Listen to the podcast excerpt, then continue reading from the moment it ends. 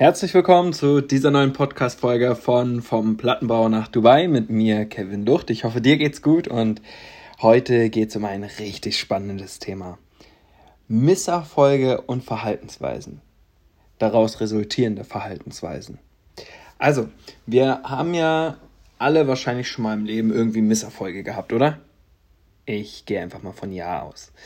Ähm, ich gehe mal jetzt ganz konkret auf mich ein wie viele Misserfolge ich schon im Leben hatte. Beginnend bei der Schule, nicht bestandene Klausuren, paar Sechsen, das nicht bestandene Abitur, Misserfolg. Wettkämpfe im Ringen, die ich verloren habe, Kämpfe, die ich verloren habe, keine Medaillen, die ich nach Hause gebracht habe, ähm, Qualifikationen, für die ich mich nicht qualifiziert habe, ähm, Misserfolge. Business, Menschen, die ich hätte abschließen müssen, die starten wollten, die nicht gestartet sind. Ähm, das sind jetzt mal so drei Themenbereiche und da habe ich schon überall Misserfolge miterlebt und ich kann mich noch ganz genau erinnern, wie ich damals mit meinem scheinbar größten Misserfolg, war das für mich zumindest, 2000 und 2015 oder 2016? Ich würde sagen 2015 war das. War das einer meiner größten Misserfolge, ähm, die ich erleben durfte. Ich war ähm, ältester im Jahrgang U18 ähm, und war auch Spitzenkandidat für die Deutsche Meisterschaft und für die kommende Europa- und Weltmeisterschaft. In dem Jahr bin ich bei der Deutschen Meisterschaft angetreten in der Gewichtsklasse bis 74 Kilogramm 76 Kilogramm war es, glaube ich, damals. Und ich habe meine ersten vier Kämpfe gewonnen, souverän gewonnen. Und dann kam es ins Finale. Und das Finale ähm, habe ich gegen jemanden bestritten, den ich vorher noch nie gesehen oder gehört habe. Ich wusste gar nicht, dass er existiert. Bin rangegangen an die ganze Sache mit einer sehr, sehr großen Erwartungshaltung. Und hier haben wir schon das erste Learning, das ich euch mitgeben möchte oder dir mitgeben möchte. Wenn du eine sehr große Erwartungshaltung hast und dann einen Misserfolg erzielst, oder man erzielt ja keinen Misserfolg, sondern es entsteht ein Misserfolg, umso höher die Erwartungshaltung war, desto größer fällst du, desto weiter fällst du. Ganz, ganz wichtig. Und meine Erwartungshaltung war sehr groß, dass ich gewinne, dass ich Erster werde. Ich hatte es mir schon fast auf die Stirn tätowiert, dass ich Deutscher Meister werde und zur Europameisterschaft fahre. Nicht nur ich, sondern auch viele um mich herum, meine Trainer, meine Bekannten und so weiter und so fort. Nun ja, da wir jetzt gerade von Misserfolg reden, könnt ihr euch denken, wo, wie das Ganze geendet ist. Ähm, ich habe tatsächlich verloren. Knapp verloren, nach Punkten verloren und bin in diesem Jahr nur Zweiter bei der Deutschen Meisterschaft geworden. Und das war für mich ein richtiger Knick. Das war, das war wirklich, ich habe mich sehr, sehr, sehr schwer davon erholt und habe mich sehr schlecht gefühlt. Klar, äh, heute würde ich sagen, hey super, ich bin Zweiter bei der Deutschen Meisterschaft geworden damals, aber zu dem Zeitpunkt wusste ich, Mist, Europameisterschaft, Weltmeisterschaft, Nationalmannschaft, erster Eintritt in die Nationalmannschaft, wird mir alles verwehrt. Und das hat mich mega angekotzt wirklich wahnsinnig angekotzt. Und als ich dann gemerkt habe, dass sich das bestätigt, dass ich nirgendwo hinfahre international, sondern dass er jetzt immer fährt und so weiter, habe ich mich immer wieder davon runterziehen lassen. Ich bin ins Training gegangen und habe mich gefragt, wofür mache ich das denn überhaupt noch? ja, naja, bis ich das nächste Mal überhaupt wieder so, so nah an meine Erfolge rankomme, dauert es doch ewig und so weiter. Das heißt, ich habe nicht das Positive gesehen. Ich habe nicht die richtige Verhaltensweise an den Tag gelegt. Denn wenn wir Misserfolge erzielen, und ich weiß, es ist schwer, müssen wir anfangen, das Positive zu sehen. Und ich habe lange gebraucht, um das zu verstehen. Und jetzt kommen wir zum nächsten Punkt. Das war das Abitur 2016 ähm, ich war so ein klassischer Dreierkandidat, ne? Also Dreierschüler, ich bin irgendwie gut mit einem Schnitt von 3,0, 3,2 bin ich so durch die ganzen Jahre durchgegangen. Ja. Ähm, nichts Besonderes, nichts Außergewöhnliches, kein Fach gewesen, was jetzt besonders gut war. Das einzige Fach, was besonders schlecht war, war zum Beispiel Französisch. da hatte ich zum Beispiel mal eine 5 auf einem Halbjahreszeugnis, aber ansonsten alles ganz normal. So, dann kam das Abitur. Und auch da war meine Erwartungshaltung wieder sehr hoch So nach dem Motto, ach, wie viele Leute das Abitur schon geschafft haben, da werde ich das doch auch schaffen. So war meine Erwartungshaltung. Und nun ja, ich habe die erste Prüfung geschrieben, die zweite, die dritte, die vierte. Und irgendwie hatte ich schon so ein unwohles Bauchgefühl. Und dann hatte ich ähm, das Gespräch, in Sachsen-Anhalt war, habe ich ja mein Abitur geschrieben. Das Gespräch, das ich unterpunktet hätte und dass ich das jetzt in der mündlichen rausholen muss. Und ich musste mindestens mit acht Punkten abschließen, um zu bestehen. Und naja, wir reden vom Misserfolg. Ich habe nicht mit acht Punkten abgeschlossen, sondern habe nur fünf bekommen. Und bin somit ähm, durch das Abitur geflogen und habe es eben nicht geschafft.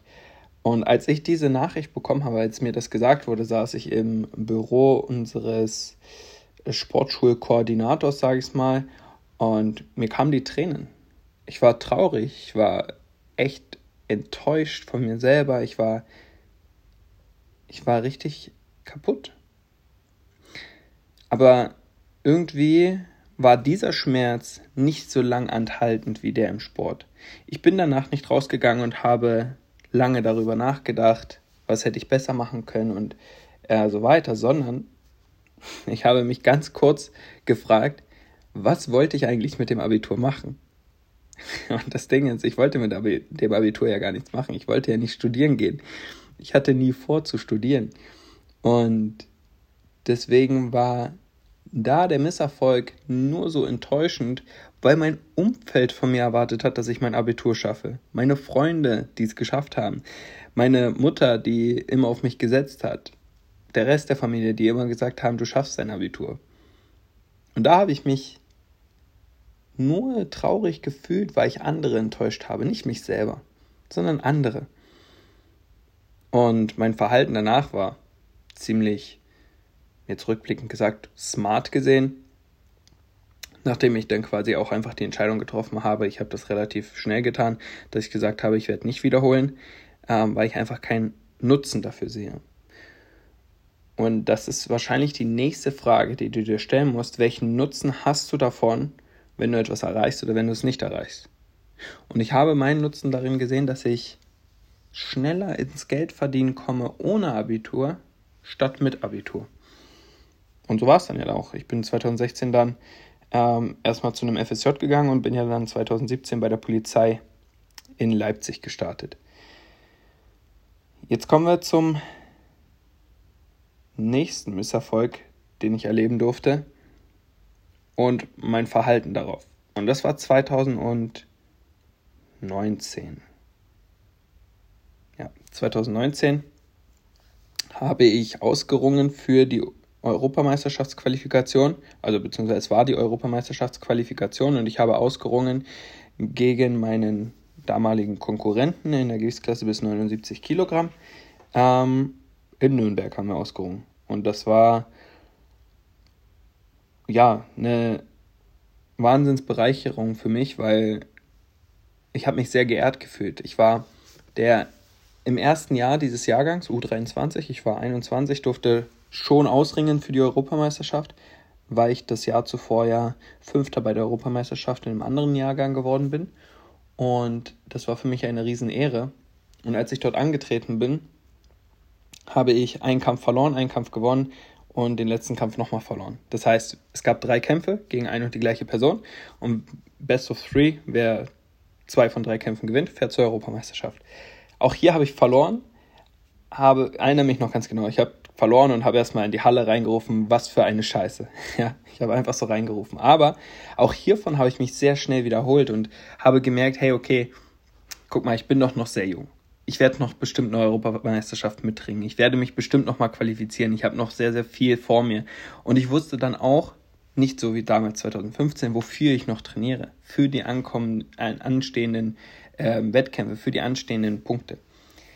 Also, was hat sich geändert zwischen 2015 und 2019?